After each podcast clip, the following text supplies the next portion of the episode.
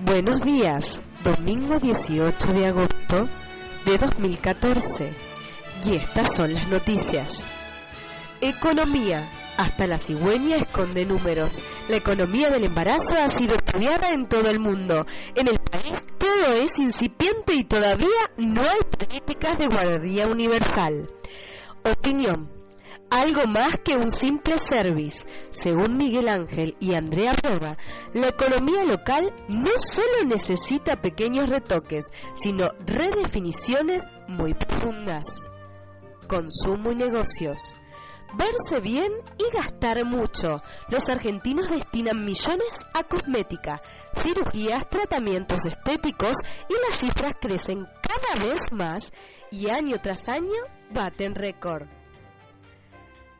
La temporada continúa en la nieve, con descuentos y promociones.